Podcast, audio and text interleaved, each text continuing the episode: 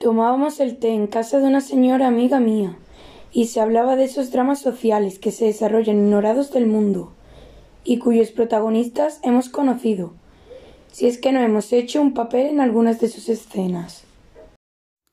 Entre otras muchas personas que no recuerdo, se encontraba allí una niña rubia, blanca y esbelta, que tenía una corona de flores en lugar del engañoso perrillo que gruñía medio oculto entre los anchos pliegues de su farda, la comparado sin exagerar con la feria de Shakespeare. Tan puro era el blanco de su frente y el azul de sus ojos, de pie, apoyado una mano en la cruz del terciopelo azul que ocupaba la niña rubia, y acariciando con la otra los preciosos dijes de su cadena de oro. Hablaba con ella un joven, en cuya afectada pronunciación se notaba un leve acento extranjero, a pesar de que su aire y su tipo eran tan españoles como el Cid o Bernardo de Carpio. Un señor de cierta edad, alto, seco, de maneras distinguidas y afables, y que parecía seriamente preocupado en la operación de dulcificar a punto su taza de té, completaba el grupo de las personas más próximas a la chimenea, al calor de la cual me senté para contar esta historia. Esta historia parece un cuento, pero no lo es. De ella pudiera hacerse un libro. Yo lo he hecho algunas veces en mi imaginación. No obstante, la referiré en pocas palabras, pues para el que haya de comprenderla Todavía sobrarán algunas. Andrés, ¿por qué te se llamaba el héroe de mi narración. Era uno de esos hombres en cuya alma rebosan el sentimiento que no han gastado nunca y el cariño que no pueden depositar en nadie. Huérfano que hace nacer, quedó al cuidado de unos parientes. Ignoro los detalles de su niñez. Solo puedo decir que cuando hablaba de ella le oscurecía su frente y exclamaba con un suspiro.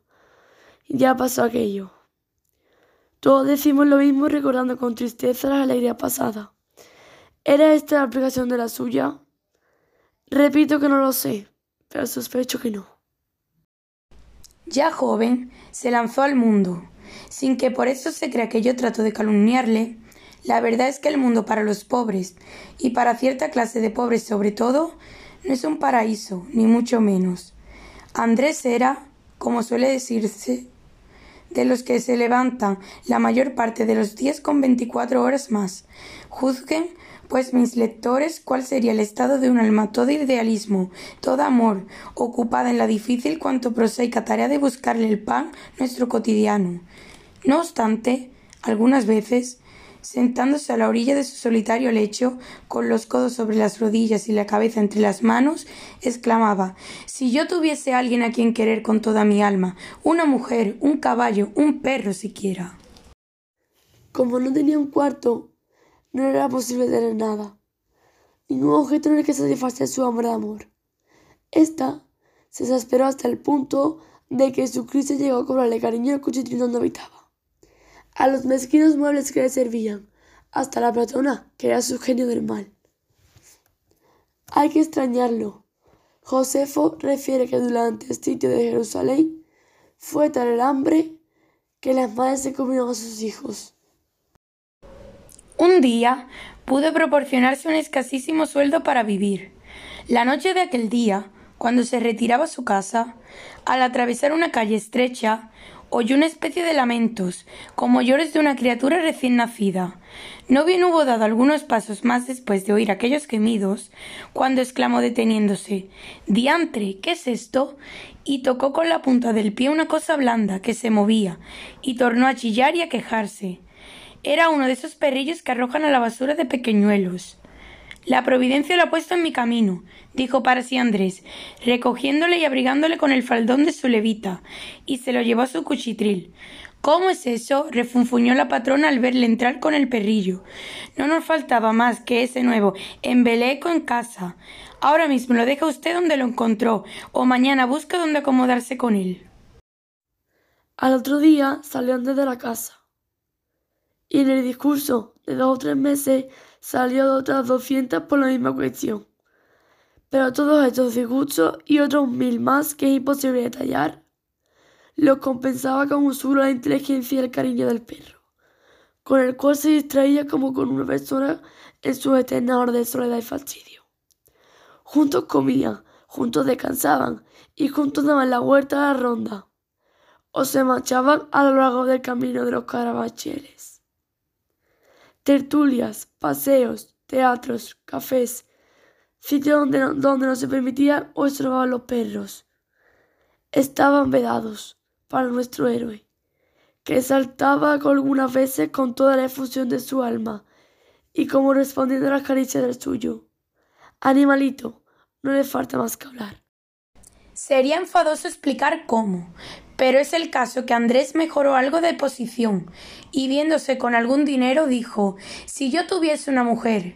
Pero para tener mujer es preciso mucho. Los hombres como yo, antes de elegirla, necesitan un paraíso que ofrecerla. Y hacer un paraíso de Madrid cuesta un ojo de la cara. Si pudiera comprar un caballo, un caballo. No hay animal más noble ni más hermoso. ¿Cómo lo haría de querer mi perro? ¿Cómo se divertirían el uno con el otro? Y yo con los dos. Una tarde fue a los toros y antes de empezar la función, dirigiéndose maquinalmente al corral, donde esperaban ensillados los que habrían de salir a la lidia. No sé si mis lectores habrán tenido alguna vez la curiosidad de ir a verlos. Yo de mí puedo asegurarles que, si creerme tan sensible como protagonista de esta historia, he tenido algunas veces ganas de comprarlo todos. Tal vez ha sido lástima que he dado de ellos. Andrés no pudo menos de experimentar una sensación penonísima al encontrarse en aquel sitio. Unos, cabizbajos, con la piel pegada a los huesos y la crin sucia y descompuesta, aguardaban inmóviles su turno, como si presintiesen la desastrosa muerte que había de poner término, dentro de breves horas, a la miserable vida que arrastraban. Otros, medio ciegos, buscaban olfateando el pesebre y comían, o hiriendo el suelo con el casco y dando fuertes resoplidos, pugnaban por desasirse y huir del peligro que olfateaban con horror. Y todos aquellos animales habían sido jóvenes y hermosos.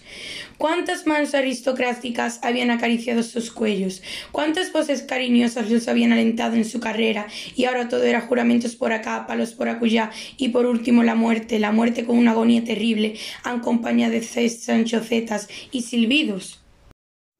Si piensan algo, decía Andrés, ¿qué pensarán estos animales en el fondo de su confusa inteligencia? Cuando en medio de la plaza se muere de la lengua y expira con una contracción espantosa. En verdad que la ingratitud del hombre es alguna vez inconcebible. De esas reflexiones vino a sacarle la aguardentado sabor de uno de los pecadores, que juré me maldecía mientras probaba las penas de uno de los caballos, dando con el cuento de la garrocha en la pared. El caballo no parecía del todo despreciable. Por lo visto debería ser loco o tener alguna enfermedad de muerte. Andrés pensó en adquirirle. Costar no debiera costar mucho, pero ¿y mantenerlo? El picador le hundió la espuela en el hijar y se dispuso a salir. Nuestro joven vaciló un instante y le detuvo. ¿Cómo lo hizo? No lo sé, pero en menos de un cuarto de hora convenció al jinete para que se lo dejase. Buscó al asentista, ajustó el caballo y se quedó con él. Creo excusado decir que aquella tarde no vio los toros. Llevóse el caballo, pero el caballo, en efecto, estaba o parecía estar loco. Mucho leña en él, le dijo un inteligente. Poco de comer, le contestó un mariscal. El caballo siguió en tus treces. ¡Guau! exclamó al fin su dueño. Démosle de comer lo que quiera y dejémoslo hacer lo que le dé la gana. El caballo no era viejo y empezó a, a engordar y a ser más dócil. Verdad que tiene sus caprichos y que nadie podía montarlo más que Andrés. Pero decía este, así no me lo pedirán prestado y en cuanto a rareza ya nos iremos acostumbrando mutuamente a lo que tenemos. Y llegaron a acostumbrarse de tal modo que Andrés sabía cuando el caballo tenía ganas de hacer una cosa y cuando no.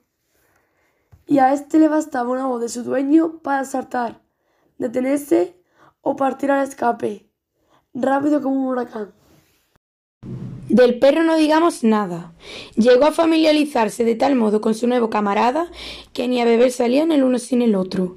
Desde aquel punto, cuando se perdía el escape entre una nube de polvo por el camino de los carabancheles y su perro le acompañaba saltando y se adelantaba para tornar a buscarle o le dejaba pasar para volver a seguirle, Andrés se creía el más feliz de los hombres. Pasó algún tiempo. Nuestro joven estaba rico o casi rico. Un día, después de haber corrido mucho, se apeó fatigado junto a un árbol y se recostó a su sombra. Era un día de primavera, luminoso y azul, de esos en que se respira con voluptuosidad una atmósfera tibia e impregnada de deseos, en que se oyen en las ráfagas del aire como armonías lejanas, en que los limpios horizontes se dibujan con líneas de oro y flotan ante nuestros ojos átomos brillantes de no sé qué, átomos que semejan formas transparentes, que nos siguen, nos rodean y nos embriagan a un tiempo de tristeza y felicidad. Andrés, después de sentarse mientras acariciaba a su perro con una mano y con la otra le daba a su caballo un puñado de hierbas, mucho, pero todavía hueco en mi corazón que no se ha llenado nunca. Todavía me queda por emplear un cariño más grande, más sano, más puro. Decididamente necesito una mujer. En aquel momento pasaba por el camino una muchacha con un cántaro en la cabeza. Andrés no tenía sed y sin embargo le pidió agua. La muchacha se detuvo para ofrecérsela y lo hizo con tanta amabilidad que nuestro joven comprendió perfectamente uno de los patriarcales episodios de la Biblia. ¿Cómo te llamas? La preguntó así que hubo bebido. Plácida. ¿Y en qué te ocupas? Soy hija de un comerciante que murió arruinado y perseguido por sus opiniones políticas. Después de su muerte, mi madre y yo nos retiramos a una aldea, donde lo pasamos bien mal, con una pensión de tres reales por todo recurso. Mi madre está enferma y yo tengo que hacerlo todo. ¿Y cómo no te has casado? No sé, en el pueblo dicen que no sirvo para trabajar, que soy muy delicada, muy señorita. La muchacha se alejó después de despedirse. Mientras la miraba alejarse, Andrés permaneció en silencio. Cuando la perdió de vista, dijo con la satisfacción del que resuelve un problema. Esa mujer me conviene. Montó en su caballo y seguido de su perro se dirigió a la aldea. Pronto hizo conocimiento con la madre y casi tan pronto se enamoró perdidamente de la hija. Cuando al cabo de algunos meses ésta se quedó huérfana, se casó, enamorado de su mujer, que es una de las mayores felicidades de este mundo, casarse y establecer una quinta situada en uno de los sitios más pintorescos de su país. Fue obra de algunos días, cuando se vio en ella, rico, con su mujer, su perro y su caballo. Tuvo que restregarse los ojos. Creía que soñaba, tan feliz, Tan completamente feliz era el pobre Andrés. Así vivió por el espacio de algunos años.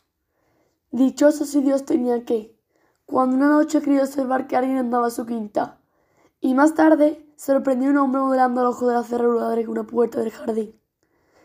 Ladrones tenemos, dijo, y determinó avisar al pueblo más cercano, donde había una pareja de guardias civiles.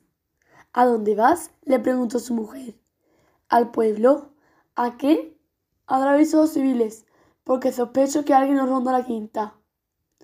Cuando la mujer oyó eso, palicedió ligeramente. Él, dándole un beso, prosiguió. Me marcho pie. El camino es corto. Adiós, hasta la tarde.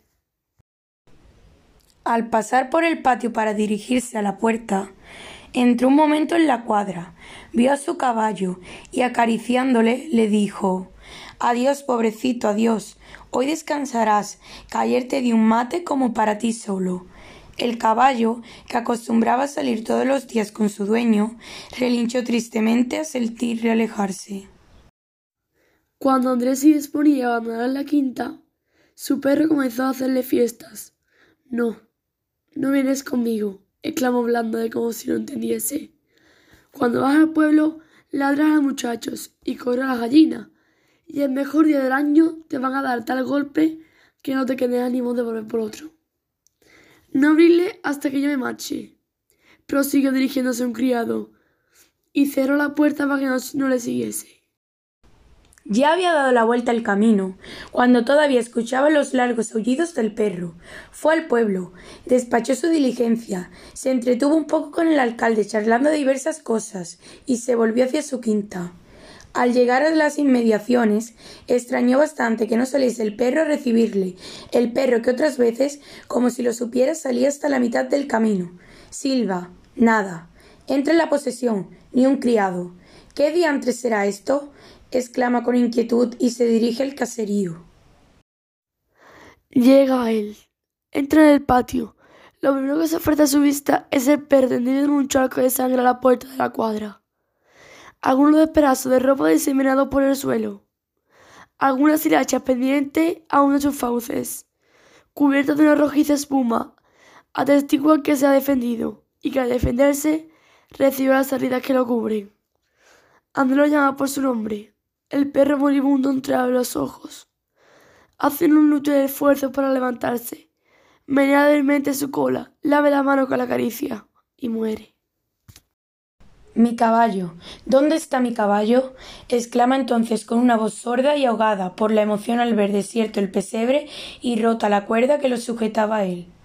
Sale de allí como un loco, llama a su mujer, nadie responde, a sus criados tampoco. Recorre toda la casa fuera de sí, sola, abandonada.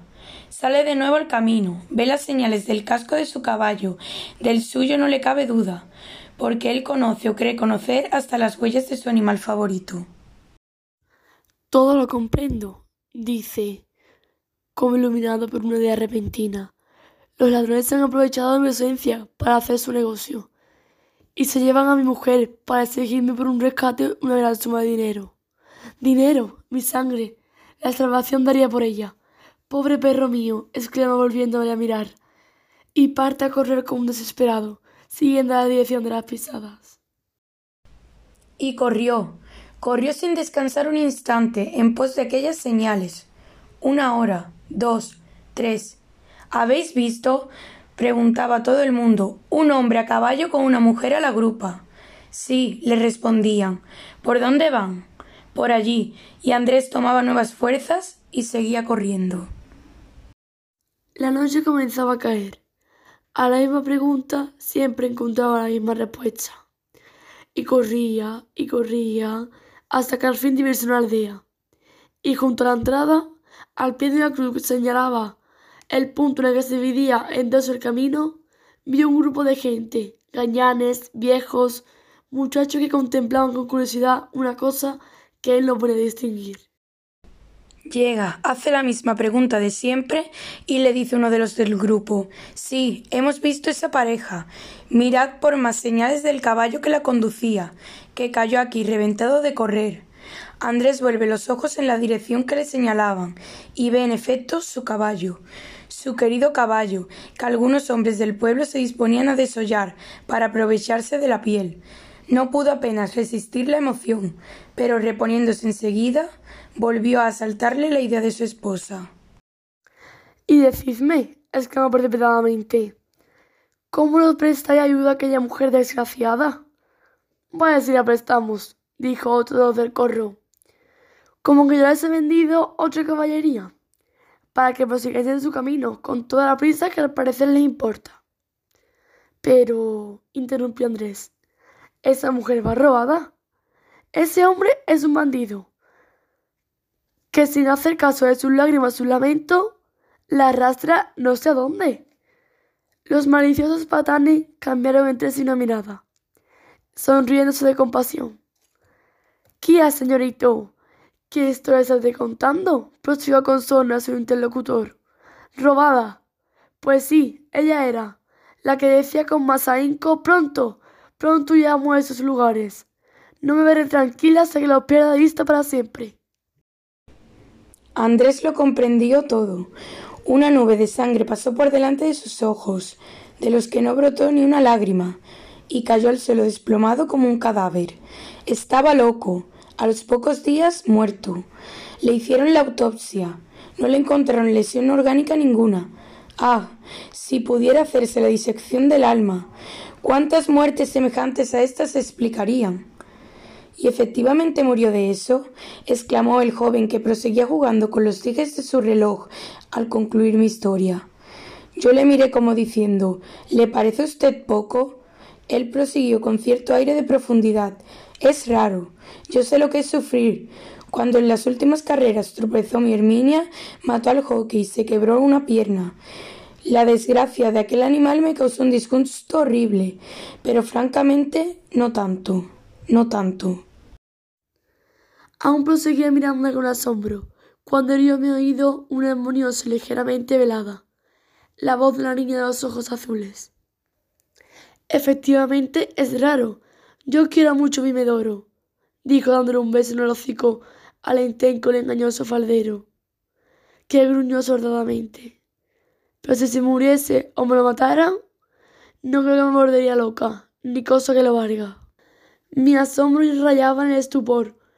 Aquellas gentes no me habían comprendido, o no querían comprenderme.